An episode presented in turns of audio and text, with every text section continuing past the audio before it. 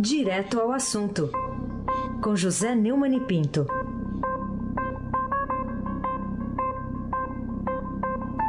Neumani, bom dia. Bom dia, Raíssen Abac, o craque. Bom dia, Carolina Herculin. Bom dia.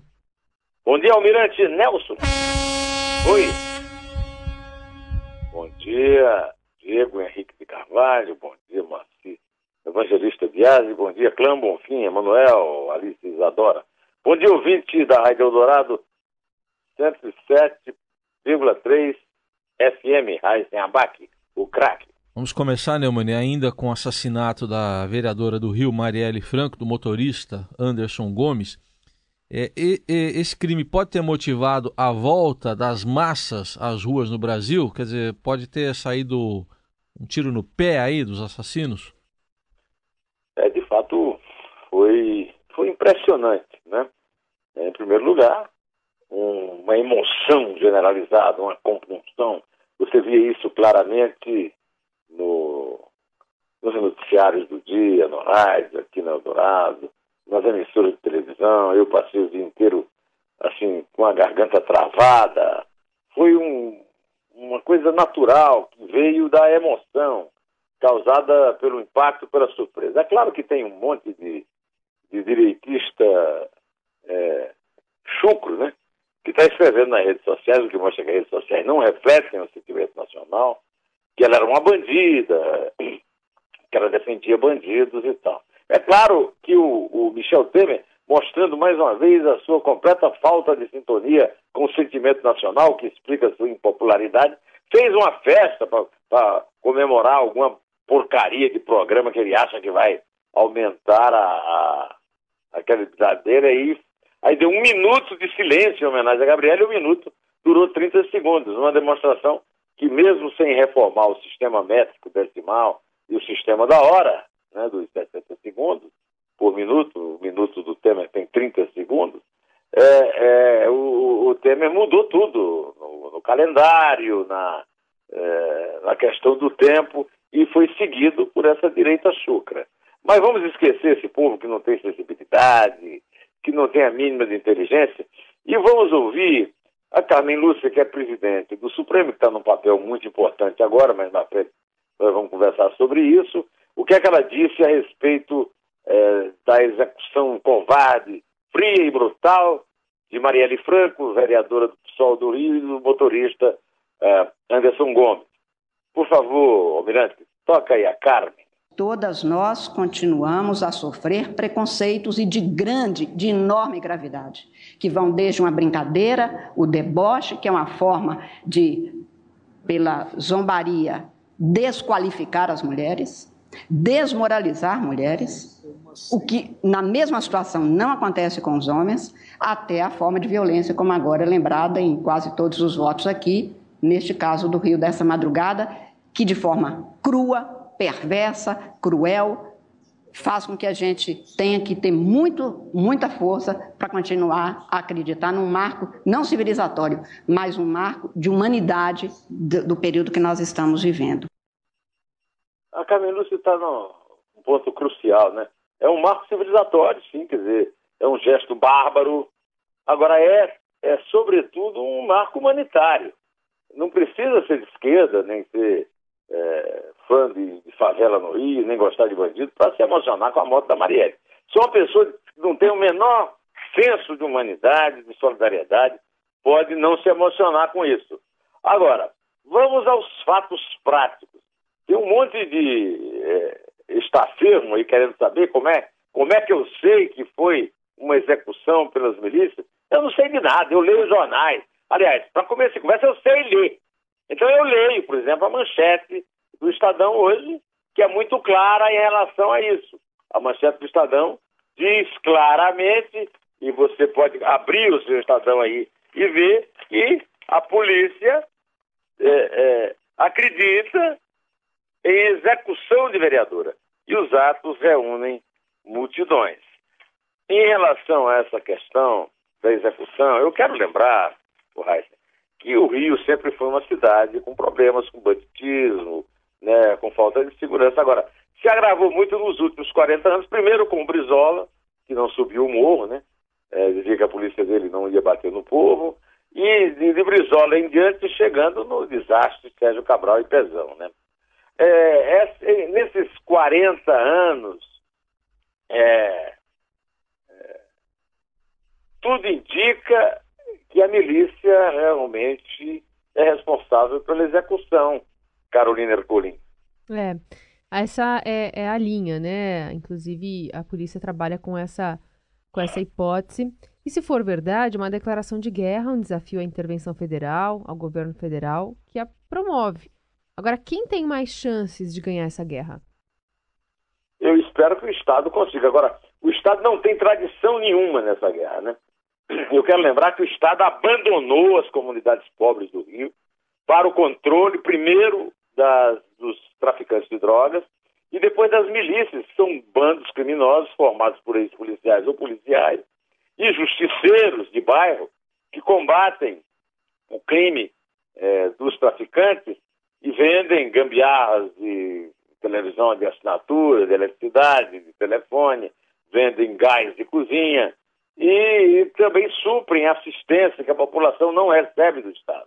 Então, quando essa população enfrenta agora, como está enfrentando, é, toda essa intervenção na, na, segurança do Rio, ela sabe muito bem que é, na hora H, quando ela precisa do Estado, o Estado não tem condições de atender porque não tem dinheiro para gastar com pobre. O Estado gasta tudo com corrupção, é, gasta tudo com os parceirinhos, com os companheirinhos. Agora, é uma declaração de guerra. O Estado entrou para valer. Até agora, o Estado não tinha entrado. As intervenções do Exército no Rio foram pontuais, por curto tempo, e deram férias aos bandidos. Agora é diferente. São dez meses, Carolina. Não dá para ficar atividade de venda de droga e de distribuição de gás, por exemplo, ah, esperando um ano que o governo Temer se retire o exército lá do Rio. Então, eles resolveram desafiar. Desafiaram com o assassinato eh, de Marielle. E quanto mais tempo durar a, a reação do Estado a esse assassinato, apresentar os criminosos, quem matou, um, com dados é, precisos, com informações, se forem policiais que apresentem os policiais. Aliás, a, a Raquel Dodge falou sobre esse esforço do qual o Ministério Público Federal vai participar para chegar aos autores do assassinato. Vamos ouvir a Raquel Dodge, Almirante Nelson que esse crime não restará impune. Nós não sabemos ainda a sua causa, não sabemos a motivação, mas sabemos que uma importante voz da comunidade, uma importante pessoa que defendia direitos humanos foi assassinada gravemente ontem na companhia de seu motorista. E nós estamos aqui na primeira hora para acompanhar o trabalho que está sendo feito pelo Ministério Público de Janeiro, mas sobretudo para reconhecer que é uma instituição que está à altura do desafio que agora lhe, lhe é apresentado. É, ouvimos aí a Raquel Dodge e esperamos, o mínimo que nós esperamos é que haja uma reação à altura do Estado e para começo de conversa, não fique com essa é, esse trololó que só tem um mês. Um mês é muito tempo para quem tem tanta urgência. Por exemplo, não deu para salvar a vida da Marielle e evitar essa grande manifestação popular que esse assassinato provocou, Raíssen Abac. É, aliás, a intervenção está completando hoje um mês, né, como você disse, e é, o ministro da Secretaria de Governo, Carlos Marum, disse que só imbecil esperava que a violência do Rio fosse acabar em 30 dias. O Neumann, que adjetivo que dá para usar para definir quem imaginou que, por exemplo, também, já que vamos fazer esse contraponto, que populismo pode se misturar com segurança pública e aí o presidente de plantão, que é Michel Temer, podia capitalizar-se politicamente com a, com a, intervenção na segurança lá. Oh, Heisen, você está sendo injusto, porque de imbecil o Marum tem. Todo dia ele vê um no espelho quando ele levanta. É, então temos que respeitar a opinião dele a respeito da imbecilidade. Sim. Agora, eu diria que seria um estafermo, sei lá, um, um idiota também, quem não percebe na história que não dá para misturar segurança pública com populismo, nem com política, nem com eleição. É, é, a história mostra claramente que a segurança precisa de paz, precisa de é, gerência, não precisa de demagogia. O, o Temer estava se preparando para ir apagar velhinha de um mês lá no Rio, agora já vai ter que mudar de opinião e se for o Rio é para enfrentar a dura realidade de que até agora nós não recebemos nenhuma informação. Quem matou? Por que matou? É, nós, é, há, claro, indícios muito fortes que tenha sido uma execução. É, então, essa história de que, olha, só estão lá faz um mês. Estão faz um mês e ninguém tem noção nenhuma qual é o plano que o general Walter Braga Neto, além das ironias que ele conta, né, reuniões que ele tem com a imprensa, reuniões muito hostis, aliás, é, ele não tem apresentado nada de concreto. Por exemplo, a justiça parece que deu um passo é, no sentido de pacificar o Rio. Foi isso, Carolina? É, a gente vai falar agora sobre, sobre esse assunto, porque no final das contas a gente tem é, uma decisão unânime né, do tribunal que torna Ciane, Melo e Albertassi réus na cadeia velha. Queria que você comentasse se essa cúpula do MDB de Temer no Rio agora ficaria conflagrada. É. O, o MDB está conflagrado. É, o, o, o Jorge Pisciani, é, pai do Leonardo, ministro do Temer, ministro do esporte, ele foi ministro da Dilma até o último dia, foi ministro do Temer desde o primeiro dia, ele foi líder é, do MDB, indicado pelo Eduardo Cunha, que está preso em Curitiba, e é do mesmo chamado quadrilhão do MDB, que o, o Rodrigo Janot denunciou em vão, porque a Câmara não deixou é, que o Supremo Tribunal Federal autorizasse investigar o presidente. Né? Ah, o Paulo Melo e o Albertassi, o Paulo Melo também foi presidente, como Pisciani, do, do, da Assembleia Legislativa do Rio, o Albertassi foi líder da bancada, é a cúpula do MDB de Temer no Rio, que é o, o grande responsável é, por duas coisas importantes, né? o agravamento da tensão do ponto de vista da insegurança e também a desordem nas contas públicas, o completo desamparo dos funcionários no Rio, o completo desmantelo então, que eu combati aqui no Estadão, escrevi um artigo chamado Intervenção Meia Boca, é, até por isso estou apanhando feito maravilha aí nas chamadas redes sociais, mas a verdade é essa. Se era para intervir, se era para desistir das reformas, é, se era para ter um impedimento constitucional de votação de medidas que reformassem a Constituição, por que é que não fez a intervenção inteira por que poupar o Luiz Antônio Pezão? Por que não colocar um civil, fazer intervenção militar chamando de federal? Tudo, todos esses erros podem estar agora é, piorando muito a situação no Rio, mas nós temos que torcer pelo contrário, nós temos que torcer para que dê certo. Nós temos que torcer para que é, a cúpula da Polícia Militar e da Polícia Civil no Rio ela seja completamente alterada, é, não podemos continuar contando com os mesmos elementos que levaram a situação a, a, a esse desamparo total. Todos nós sabemos, não é preciso colocar um, um general lá na interventoria, para você ficar sabendo que a Polícia do Rio é corrupta, como, aliás, grande parte dos estados tem suas polícias corrompidas. Né? Então, para.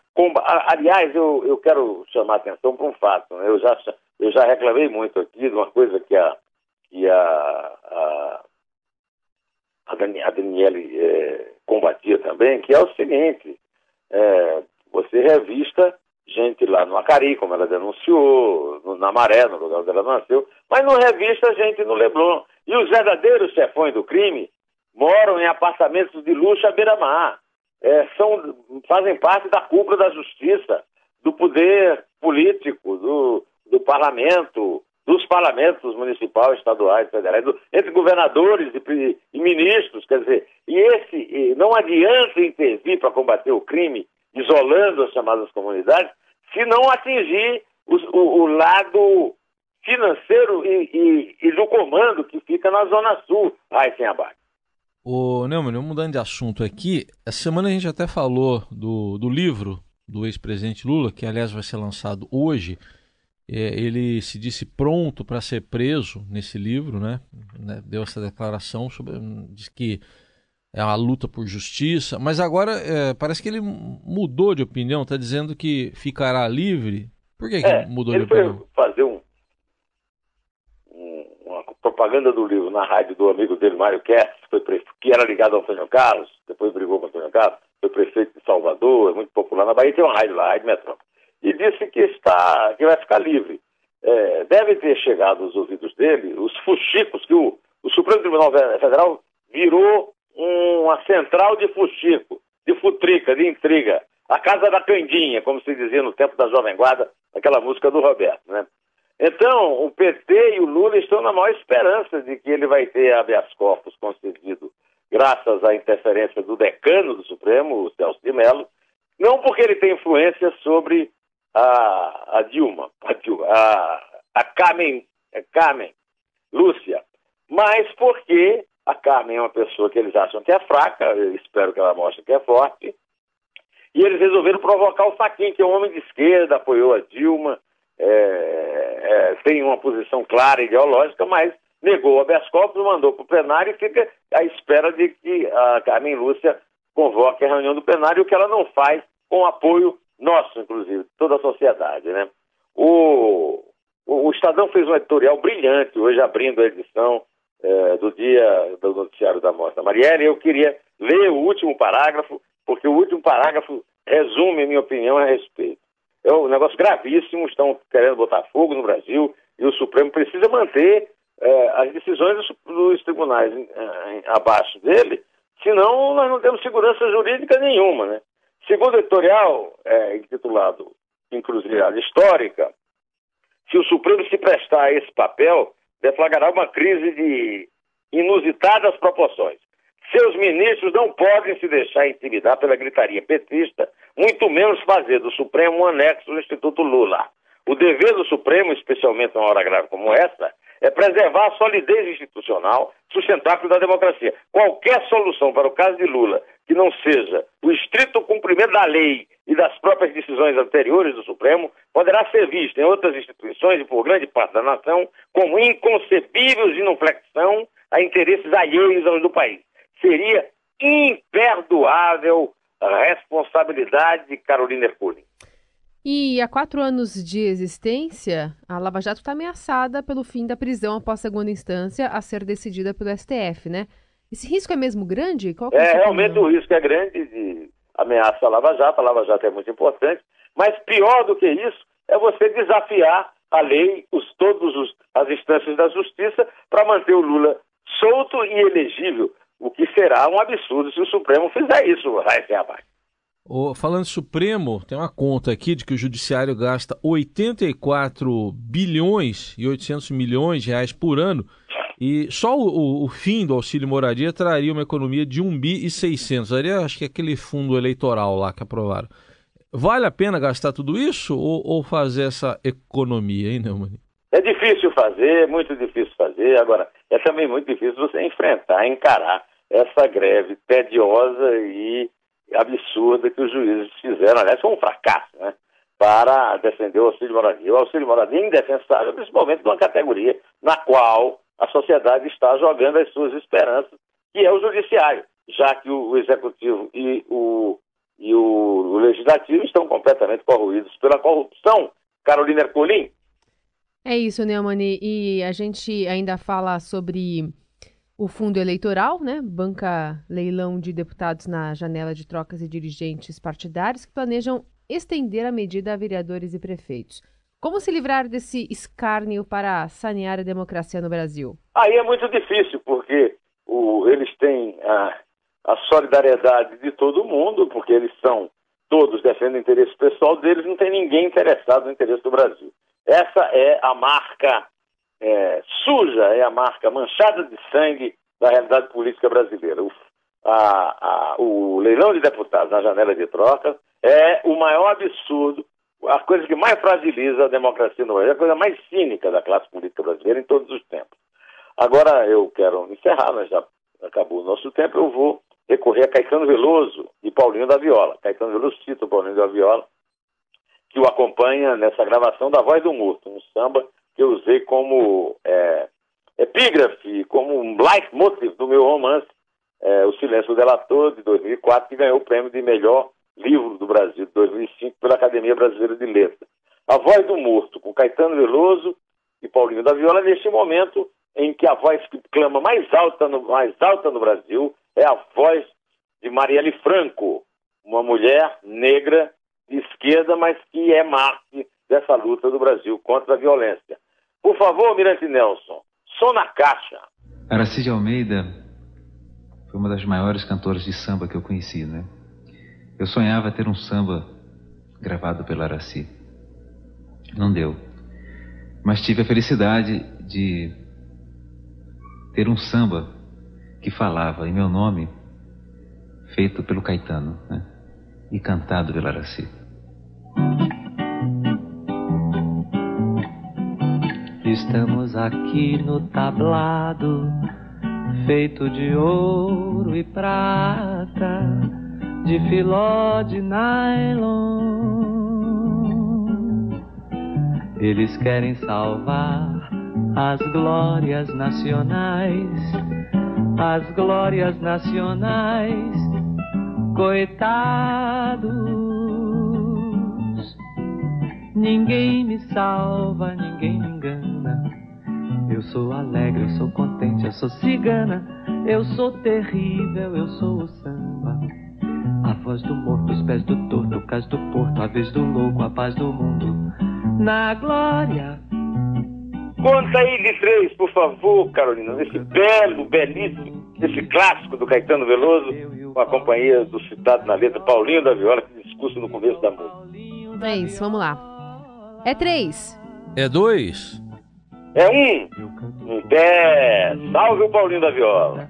Mesmo do lado de fora, mesmo que eu não cante agora,